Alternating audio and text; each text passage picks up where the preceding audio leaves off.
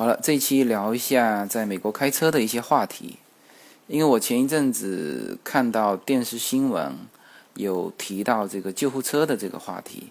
那我们现在国内很多救护车是经常会被堵在路上，就是这个生命通道不畅通。呃，深圳现在是出台法令，是对阻挡生命通道的车辆，就算它违章，要进行处罚。那我从电视上看呢，大家好像也还有一些争议嘛，就是它的争议不是说我不避让，就是我不知道该怎么避让。特别是在国内，有一些确实是堵的，就是不是说它在国外有一个紧急通道嘛？你在国内好像路上也很难有一个紧急通道的这种设置，所以说他不知道该怎么躲避。然后呢，画面那里面还配了一个就是德国。呃，我看那个德国应该也是在比较大的城市，就是不是说车辆很稀少的这种地方，也是在一个比较繁华的街道，就是拍出来怎么避让这个救护车。那我我我看了一下，我也是蛮想说这个话题的哈。那么在国外呢，对于这种这种紧急车辆啊，这种比如说救护车，那就是紧急车辆，是绝对要避让的。在美国开车也是这样子。就是你一旦看到这个，你在驾驶过程当中，一旦看到或者是听到那个救护车的那个声音和灯的时候，你第一反应就是要靠边停车。就是这个，不管你是在呃救护车是在你的后面，还是在你前面很远的地方，你但凡看到救护车的那个灯，你就要靠边停车，不管你是处在哪一边。呃，侧面、前面、后面，反正你看到了，你就必须旁边停车。等你看不到这部救护车了，你再开你的车。呃，这个是，是绝对是要这样做的。因为你在外面开车，你就知道，大家都停下来的时候，你你在路上开，你自己也知道你要停下来。那这个是养成的一个驾驶的这种，就是也有法令是规定的，因为我们中国法令也是有规定的。呃，但是在国外这绝对是执行的非常彻底的。那那顺便我再讲一下，遇到就开车的过程当中遇到几种车辆的情况哈。第一，像这种救护车，还有什么救呃就是消防队的那个车也是也是绝对是要避在旁边。呃，然后遇到什么？遇到校车。呃，校车的这个话题前几年有有炒过，因为当时我们国内。有遇到校车事故嘛？然后就有说过校车的话题。那么在美国也是这样子。那个校车呢，它在驾驶的过程当中，呃还好，就是你你就把它当成正常的车辆去看待。但是当它一旦停下来，把那个 stop 推开，就是把那个 stop 打开的时候，呃，这个时候你但凡你看到跟救护车一样停下来，靠边停下来。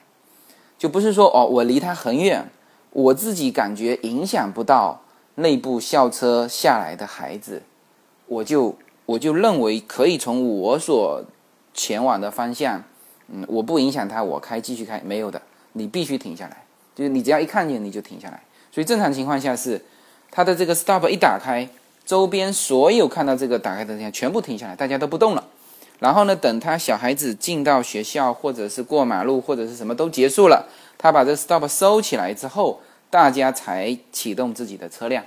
这个时候，呃，就是就是这种情况也是在国外没有哪一部车说违反这种规定的，因为大家都停下来的时候，你肯定会停下来。呃，那这个是校车，那警车，警车是这样，它正常没有把那个警车灯开起来的时候。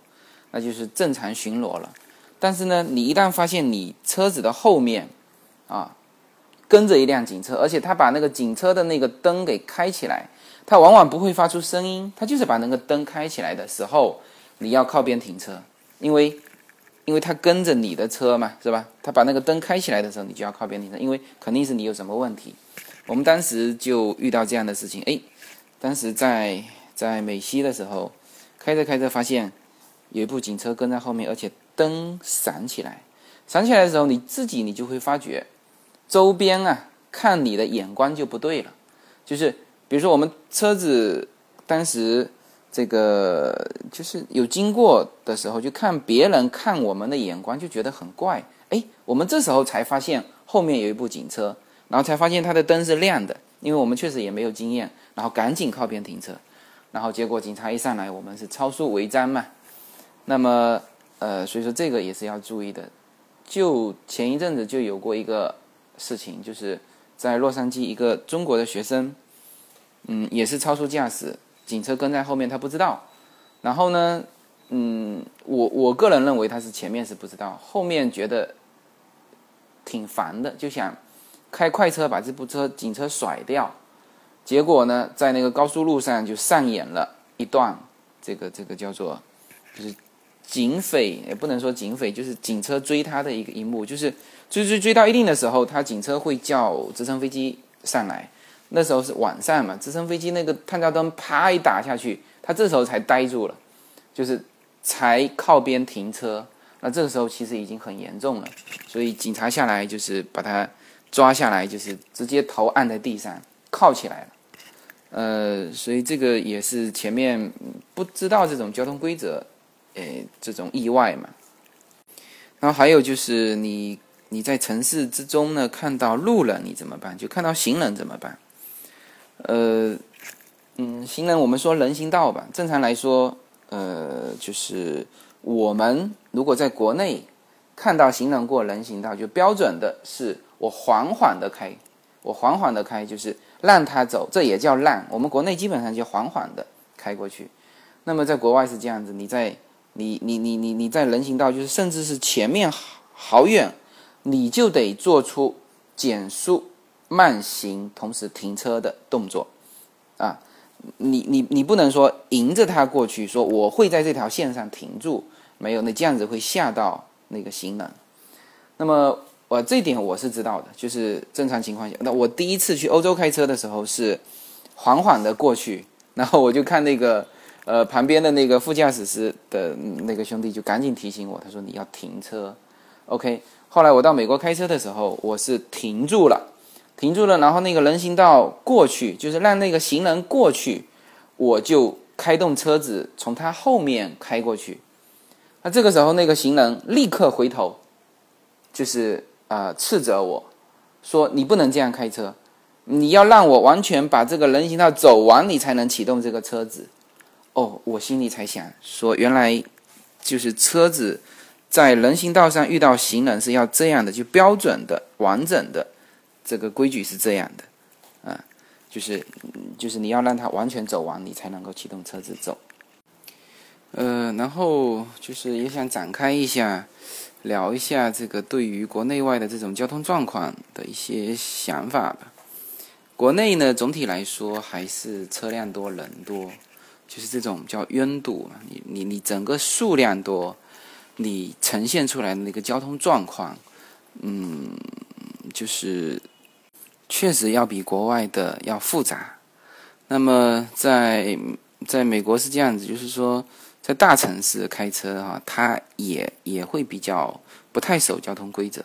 比如说在纽约开车，那也有闯红灯的，啊，也有这种这种这种一段瞎开的这种啊，不不不按道的也有。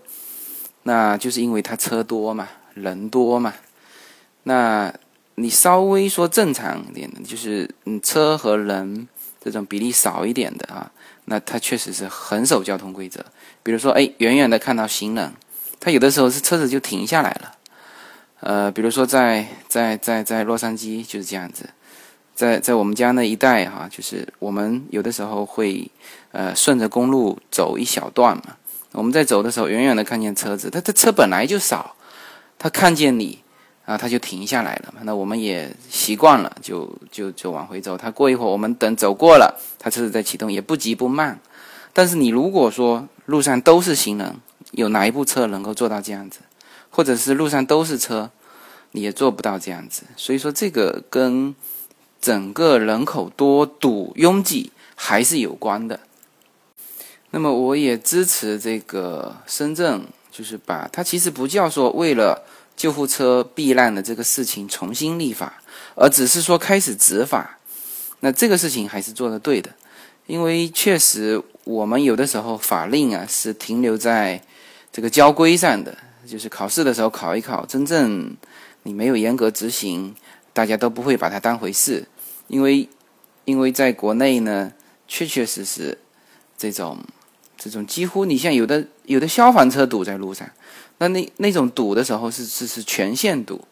它因为也没有什么紧急通道嘛，所以说这个还是必须在这种设计呃交通以及交通的法令上，确实要严格考虑到这一点，否则的话，这种这种叫生命通道没有的话，会遇到问题的。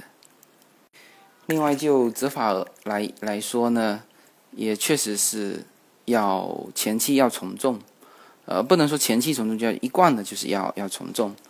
因为在美国也是，你为什么美国一个个开车都这么守规矩？它就是一旦出现说交通事故，处罚起来是非常严重的。它不像我们国内说哦，我刮了碰了，反正保了保险，反正由保险公司去赔。美国车子也有保保险，但是好像除了保险之外，还要附带很多你你个人的这种经济赔偿，而且都是赔的非常重。呃，我们当时说。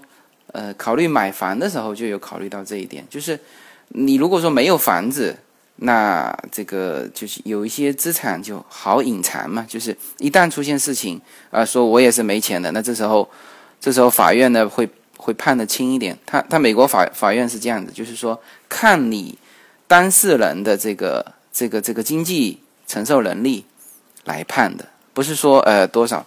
他说有的富人收入高的，呃。就判的非常重，啊，如果说他本身也是穷人，那就那就有的就判的非常轻，这一点上就跟我们国内又又不一样。所以你如果是有钱人，你开车你更要守规矩。一旦就是不是说把人撞死了，一旦撞伤或者是有什么刮蹭，你所付出的这个这个赔偿是非常高。一旦有房子，有的是要判到你把房子拿去卖，才能够还得起这个。法院的这个给受害者的一个补偿，所以这个是非常重的。